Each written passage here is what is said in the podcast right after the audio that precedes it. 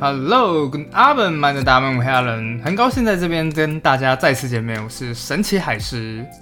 好，其实这一次还是蛮开心，今天还算是如期的上缴了我的 Podcast 节目。因为其实今天早上看到，我看了一下我自己的天气预报，它上面写说在这个礼拜，尤其是这个周日，它的气温非常的高，阳光普照，小鸟啾啾。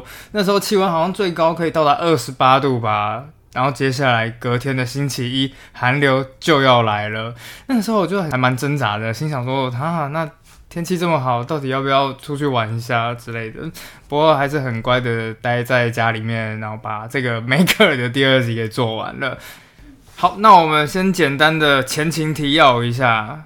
好，事情要从一九九零年代开始说起。苏联最后一任总理戈巴契夫原本一刚开始是想要改革一下苏联的经济，然后也开放有限度的政治，但万万没有想到引发了国内保守势力的大反扑。一九九一年，保守派开始对戈巴契夫发动了一场政变。他们先是趁戈巴契夫在度假的时候，出动海陆军层层封锁了戈巴契夫的度假小屋，接下来接管政权。不过在他们宣布。紧急状态之后，没有几个小时，另外一名民主派的人士叫做叶尔钦，就马上成为了整个俄罗斯的英雄。他一个人跑到俄罗斯的国会大厦外面，面对成千上万的坦克的时候，爬上了其中一辆，那大声宣告：你们这场政变是非法的。而为了抵抗，他也呼吁俄罗斯全国上下进行总罢工，并呼吁在面前的这些士兵千万不要参加这场政变。而这个时候，也有一些忠于民主派的坦克车和运兵车纷纷的抵达俄罗斯议会外面，保卫叶尔钦。当这一些民主派的坦克车抵达时，国会大厦外面的几万群众马上就欢呼高声了起来。而后来呢，这场政变才持续了短短三天，便宣告失败。重获自由的戈巴契夫也透过了这次机会，彻底做出了决定。一九九一年的圣诞节。戈巴契夫开始宣读他的最后一场演讲，在这场被后世称为“苏联解体宣言”的演讲里，他讲：“虽然我们拥有丰富的资源、土地、石油，但我们的生活还是远远差于其他发达国家。这到底是为什么呢？原因很简单，因为整个社会都被官僚主义的系统所扼杀，它只为意识形态服务，而且承受着沉重的军备竞赛的负担。”这个世界需要自由，但我们还没有学会如何运用自由。今天，我带着我的忧虑离开这个职位，但我也带着希望，带着对你们的信心。我们是一个杰出的文明的继承人，而这个文明是否会获得新的有尊严的新生，取决于你们每一个人。我确信，或早或晚，我们的国家会成为一个繁荣而民主的社会。戈巴契夫缓缓地合上了演讲稿的绿色文件夹，随着他一起的下台，苏联也跟着他一起走下了世界历史的舞台。晚上七点三十二分，两名工人爬上莫斯科克里姆林宫的屋顶，将红旗从旗杆上移开，取而代之的是一盏全新的白、蓝、红三色国旗。就在这一瞬间里面，世界见证了。一个新的旧大国——俄罗斯的重生，这是一个彻底的新时代，但却不一定是一个好的新时代，因为在民主化了之后，共产铁幕里面的人们突然间发现自己面对的是一个不确定的未来，而这个时候的梅克尔也走上了一个全新的道路——政治。好，那因为在梅克尔刚统一的时候，他其实想法是蛮接近西方英美那种自由主义，所以在两德刚统一之后不久，他就选择了一个相对保守主义的政党。而过了没多久，两德统一之后呢，这个党也随即的被并入了西德的一个大党，叫做基督教民主党 （CDU）。时间到了一九九零年的六月，他开始踏出了自己参政的第一步。竞选统一之后首届的德国联邦议会，不过这个时候其实他马上就遇到了一些问题了。他从来都没有参选过，所以根本就没有自己的选区。这个时候梅克尔呢还得开始自己去找选区，但是人数众多的这种大城市，汉堡啊、柏林啊、德勒斯登早就已经被各大政党拿下。可是问题是，这个时候呢，选举已经开始了，随着时间越来越少，梅克尔还是没有找到任何选区。最后千求万求，好不容易才求到了一个党内的重量级角色，帮他们拉进了一个位置。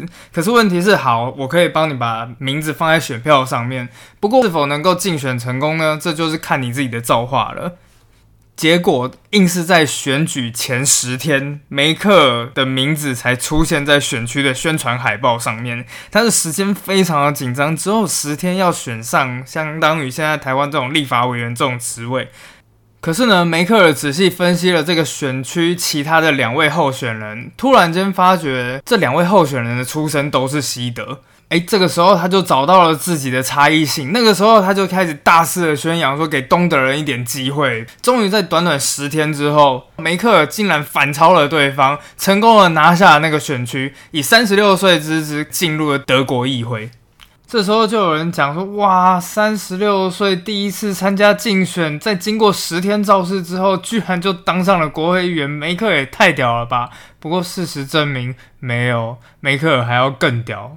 因为他遇到了一个他的导师，德国统一之父科尔，这一位叫做黑木科尔 （Helmut Kohl） 的这位西德总理呢，他其实是梅克尔这个所属政党的党主席。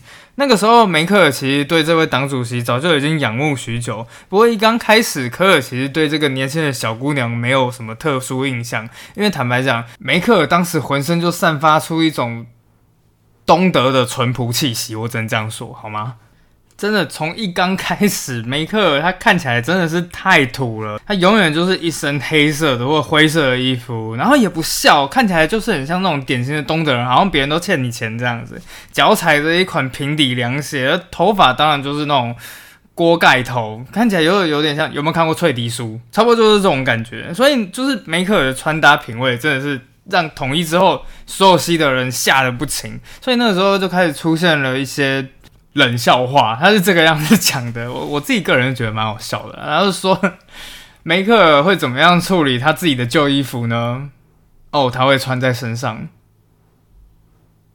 好，总而言之呢，就是这个平凡的小女孩在一进入德国议会的时候，原本就已经觉得蛮受人瞩目了。但是万万没有想到，梅克尔在这个时候突然间受到了自己党主席的征召，他们两个人就在波昂的总理府里面开心的聊了一会天。等到聊完之后，梅克尔就心想说：“哎。”这位党主席可能要提拔我了，但是万万没有想到，党主席竟然邀请这个第一次进入德国议会的梅克尔成为内阁成员，成为一个叫做联邦妇女青年部的部长。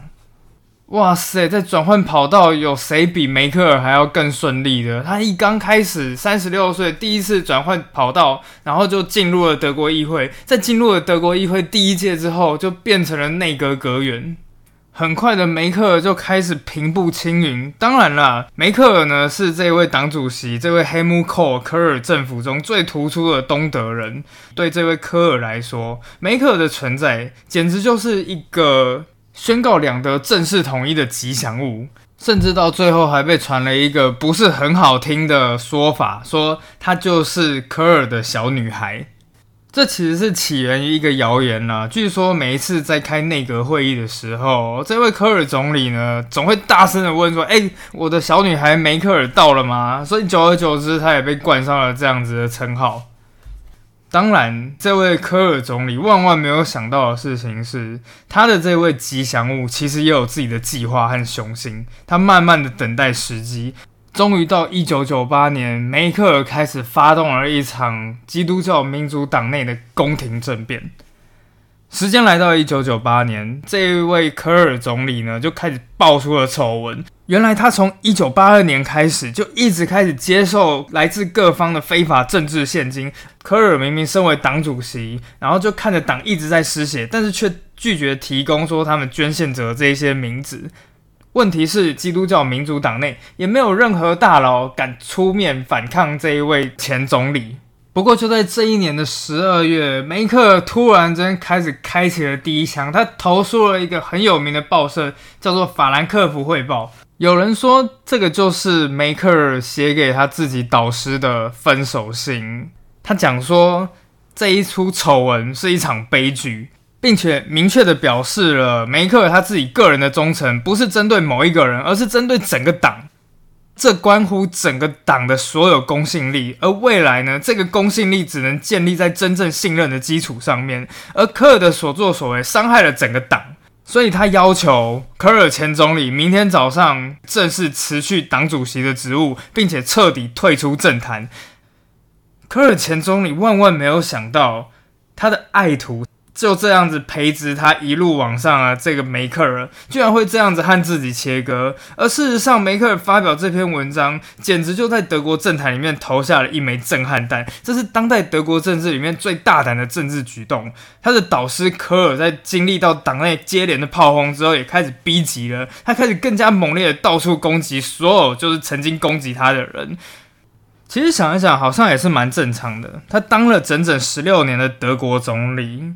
主持了两德的统一，他是名副其实的德国统一之父。但如今他离开政坛的最后姿态，却是以肮脏的收贿黯然下台。他当然没有办法接受这件事情，可是最后还是没有办法，科尔还是被迫离开了政坛。而相反的，梅克尔呢，因为他是开了第一枪。所有的当时的德国人民都觉得说，哎，你这一些其他的党内大佬之所以不对科尔发出攻击，就是因为你们搞不好都是这整个共犯结构的一份子。而梅克尔开的第一枪，导致于他在党内的政治地位迅速窜升。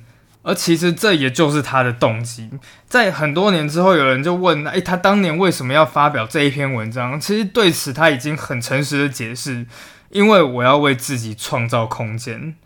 对。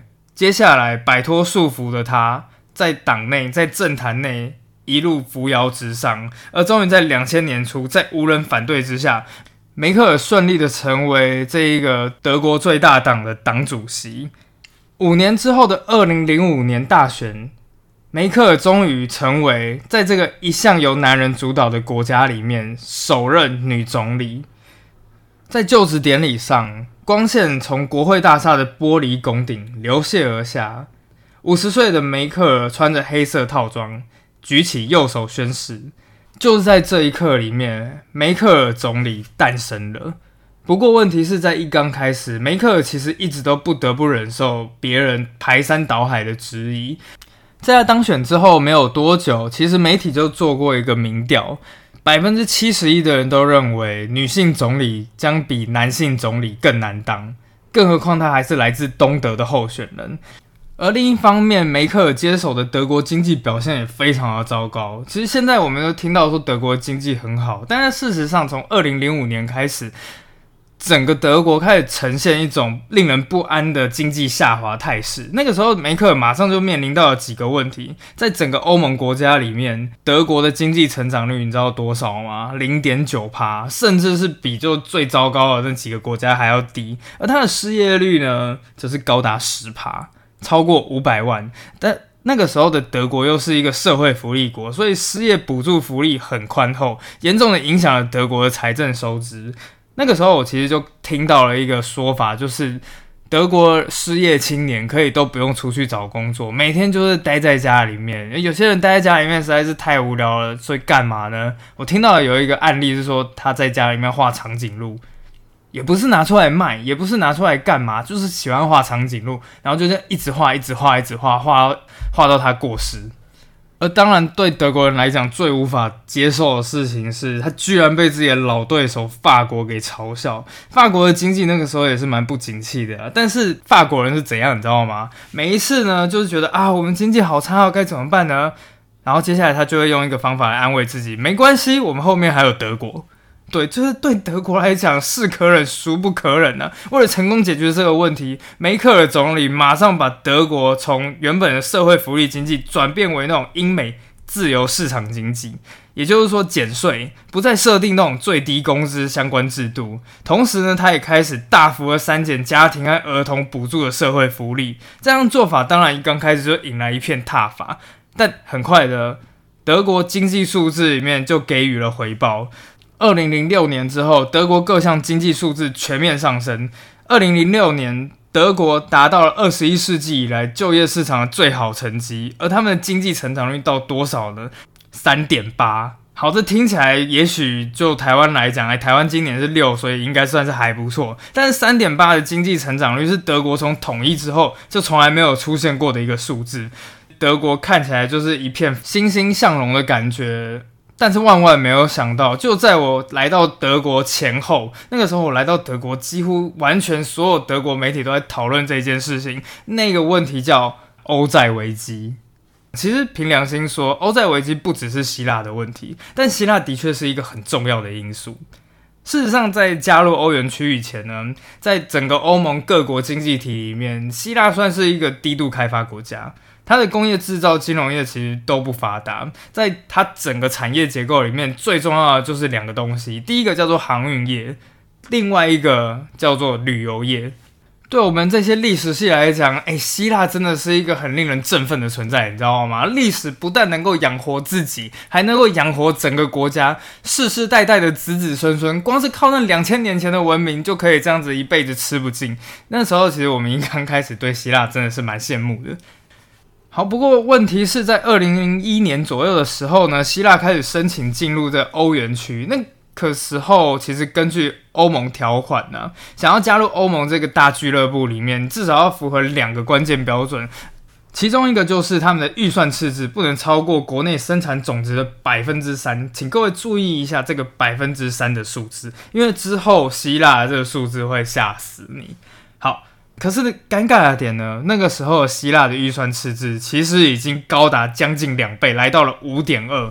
正常来说，希腊根本就没有办法进入欧元区。但是欧元太诱人了，只要一进入欧元区，你就能享有跟德国一样的优惠借贷。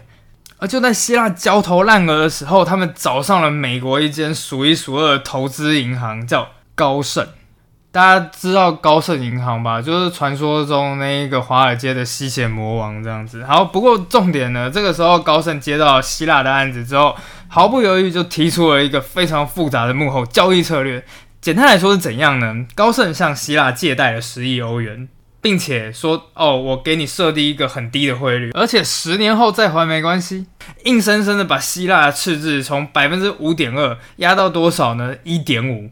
这个时候就让希腊成功的华磊进入了欧元区，而且高盛最贱的一件事情是他知道，好，我现在借了你希腊十亿欧元，但是我知道你可能会还不出钱，所以呢，就在完成与希腊的交易之后，马上就开始向十五间银行，尤其是德国银行开始买了保险，什么意思呢？好，就是。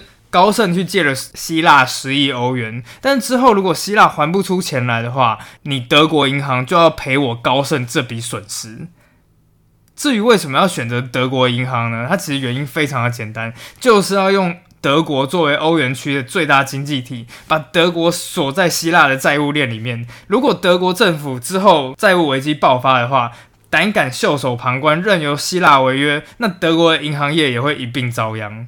可是问题是，当梅克尔担任总理的时候，根本不知道这一件事情。希腊一成功进入欧元区之后，开始疯狂刷钱。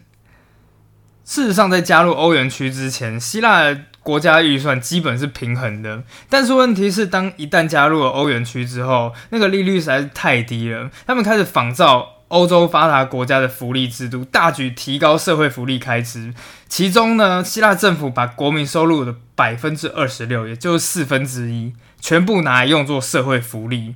这个比例几乎等同于欧盟其他就是社会福利国家的水平。可是问题是最尴尬的一件事情是，好，如果你社会福利用在就是保障最低薪资啊，或者其他也就算了，他们把钱拿去干嘛呢？这在我们台湾听起来超级有感的。希腊政府把九成的社会福利开支全部拿来绑桩，所以受贿的全部都是军工教、高级白领阶级的退休金。那退休金非常的丰富，而那个时候呢，就是一般普通的小老百姓，其实坦白讲，你要交重税，但是还拿不到什么好处。而那些白领阶级呢，又很习惯性的偷税漏税，反正对他们来讲，我只要支持这个政府，然后政府就会给我钱，其他我什么事情都不管了。而这个时候，当然政府很快就没钱了，他怎么办呢？当然通过借贷的方式。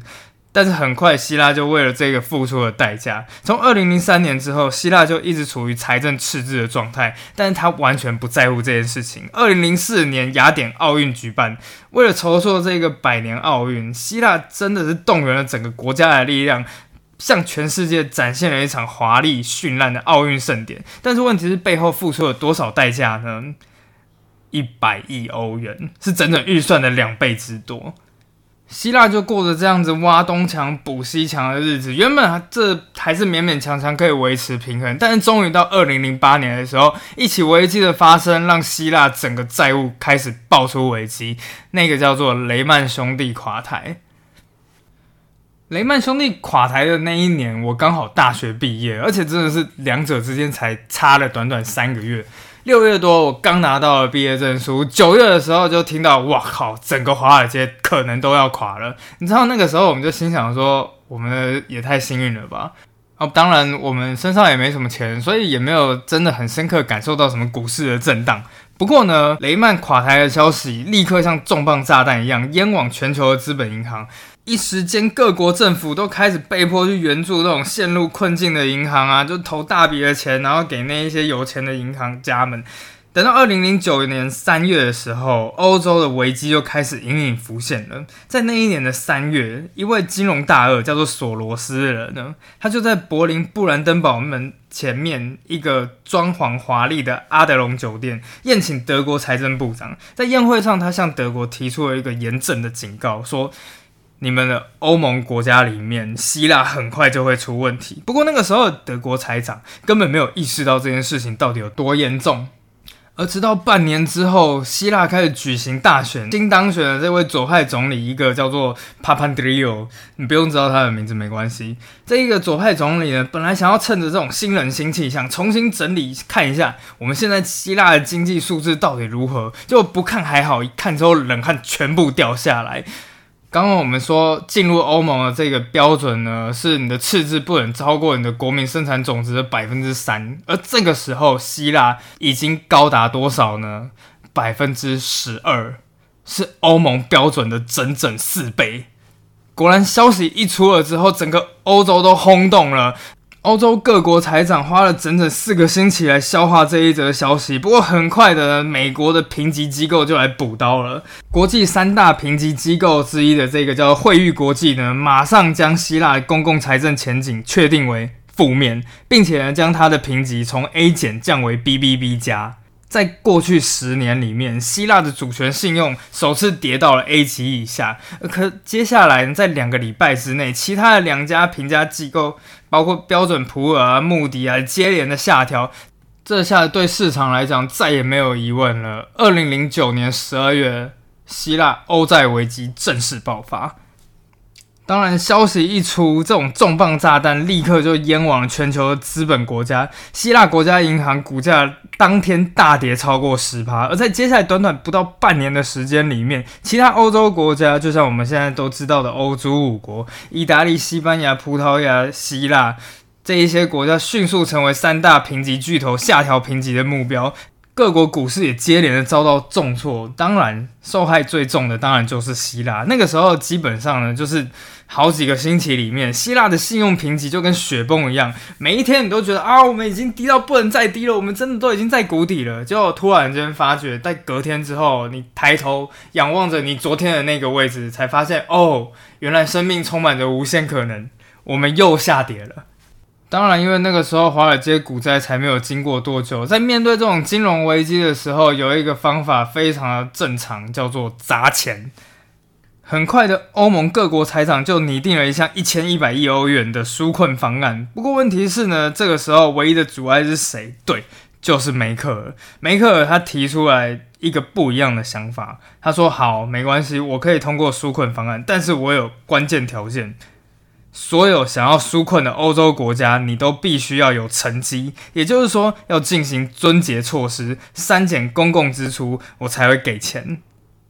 这个消息一出来之后，立刻就引起了欧洲其他国家的反抗，尤其是法国总统萨科齐。那时候，法国或者是其他绝大多数的经济学家都认为说，这关键就是在于没有足够的金钱。因此只需要准备足够的资金，你就可以让市场平静下来。但是问题是，梅克尔的认知不一样。既然欧盟里面所有的国家都可以享受和德国一样的低利率，自然也必须拥有像德国一样的竞争力。毕竟德国也不是一个一直都经济很好的国家，在二次世界大战结束之后，整个德国被炸成一片焦土。那个时候，西德人努力工作，然后才缓缓的从废墟中站起来，缔造了一九五零六年代的所谓经济奇迹。而在他上任的时候，德国经济也是经历了各种改革的阵痛，才走到如今的地位。当然，消息一出，梅克尔又开始内外交困了。因为那个时候，其实不少德国人就觉得说，为什么要把我们的钱，然后拿去援助给希腊？这种危机好像一直蔓延到二零一二年，甚至是更后面。那个时候，我到我已经到了德国了。我印象中其实还蛮深刻的。那一年，其实欧洲开始举办了足球赛，叫做欧洲国家杯。我记得大概在六月的时候吧，德国队刚好就对上了希腊队，我就看到很多德国人就举起了那个标语，然后就写说是时候把你们踢出欧洲了。当然，这就是双重意思，第一个就是把你们踢出欧洲杯，第二个就是把你们踢出欧盟这种概念。不过问题是，另一方面呢，西亚人更是对这个突如其来的终结措施感到很不满。他们一心想说，这到底是谁提出的这个烂政策？后来一看到之后，哇塞！德国总理梅克尔，一时间希腊人的各种新仇旧恨就这样涌了上来。对很多希腊人来说，欧元区大国，尤其是德国，他们不断的逼迫希腊，逼着希腊要卖出自己各种国家资产，像什么公路啊、国营企业、银行、房地产，甚至是两个最大的港口，几乎是要把整个国家全部卖出去。梅克尔到底在打的是什么算盘？就是在打的是当年希特勒没办法办到的事情。就是征服整个希腊，所以啦，像希腊、意大利啊、西班牙、葡萄牙这一些比较弱势的国家的国民，全部都把矛头指向了梅克尔，他被画上了纳粹的标志。不断有人讽刺他说：“哇哦，现在第三帝国卷土重来了，不然就是梅克尔的第四帝国。”而那个时候，在二零一二年四月，我已经到德国去了。即将要举办希腊国会大选前的时候，其实突然间爆出了一连串的新闻。那个时候啊，就是在雅典里面有一位七十七岁的老伯伯或老爷爷吧。这位老爷爷当着众人的面，在雅典的宪法广场开枪自杀。他在自杀前面留下的最后一句话是：“我不是自杀，是他们杀了我。”别人在他的遗书里面发现他写着。政府已经削减了我所生存的一切，包括我过去三十五年努力工作挣得的养老金。我除了自杀，再也找不到比这更能尊严的了结自己生命的方法。从现在起，我终于不必沦落到到垃圾堆里找食物了。老爷爷这一枪震惊了整个希腊社会，在接连的一个月内，报章杂志出现了各式各样的自杀新闻：三十八岁的老师上吊自杀，一位神父从阳台一跃而下。之后发生一件我真的觉得算是蛮残忍的事情，是一位六十岁的音乐家叫 Paris，他抱着母亲，然后从屋顶上跳下来。他在遗书上面只写着：“我的生活变成一连串的悲剧。”其实现在仔细想想，希腊欧债危机，这真的从头到尾就是好，这也不是希腊老百姓的错。我们那个时候，二零一二年，真的连我在德国接连的都可以听得出来，就是常会有人讲说，哦，希腊人日子过得多爽啊，四十岁就退休啊。可是后来才发现，其实并不是这个样子。很多希腊老百姓甚至必须要打三份工。才能勉强糊口，所以他们痛恨德国或者痛恨梅克尔。其实我也觉得，唉，算是可以理解了。不过问题是，希腊欧债危机你要全部把它推给梅克尔，我自己个人是觉得不太公平了。反正总而言之，那一段时间呢，就是希腊跟德国两国之间各国人民啊，或者交锋越来越激烈。那时候就接二连三的开始有出现一些，就是希腊开始。重新拿起，说二次世界大战的时候，纳粹德国占领希腊，造成了我们多大的财务损失？你们必须要全部都就是还回来，吐出来这样子。然后德国当然也是非常的不屑，就是我们已经还你三次了，你还想要用这个东西，到底要多久？对，可是后来呢，就是在这种欧洲各国，就是欧洲发展比较好的国家跟欧洲发展比较不好的国家两边突然间开始就是冲突越来越越演越烈，甚至到最后整个欧盟行将解体的时候，其实，在二零一二年的五月，我自己个人看到了一个蛮感人的影片，那是在欧元危机最深刻的时候。整个危机蔓延到意大利、西班牙、葡萄牙，然后西班牙那个时候甚至爆出了各大银行开始接连亮起了红灯。在这一天里面，一个叫做 Sabadell 的西班牙银行突然间出了一个快闪行动，在一个小小的广场里面，一位孤独的，然后都没有动，他穿着非常的正式的低音提琴手，然后就在那边一动都不动。突然间走来一个小女孩，然后在她前面的帽子或者碗里面放下了一枚硬币。接下来神奇的事情开始发生了，悠扬的音乐突然间缓缓响了起来，而这个时候，越来越多的音乐家拿着自己的乐器，接二连三开始从旁边的建筑不断走了出来，一直到最后，甚至多达一百多位，他们一起演奏了起来。而演奏的内容是什么呢？贝多芬第九交响曲的《欢乐颂》，而这首曲子正是欧盟的国歌。我不知道大家有什么感觉，但我在一听到那个时候，其实非常的感动。那个银行借着这样子的一个快闪行动，告诉了大家对欧盟他们的看法。而你会发现，其实西班牙的人民或德国的人民本来就是一股相似的，他们都在努力工作，他们都在为了自己生活打拼，而他们都是平凡人。那一瞬间，你真的可以感受到歌词里面所写的：“你的力量能使人们消除一切分歧，而在你光辉的照耀下，四海之内皆兄弟。”德文是就是。贝多芬他真的在唱的就是这个样子，当然到最后啊，就是这个欧债危机呢也是暂时的解除了。不过时间就很快的就来到二零一四年，在那个时候开始，梅克尔面临了一个更大的对手——普丁。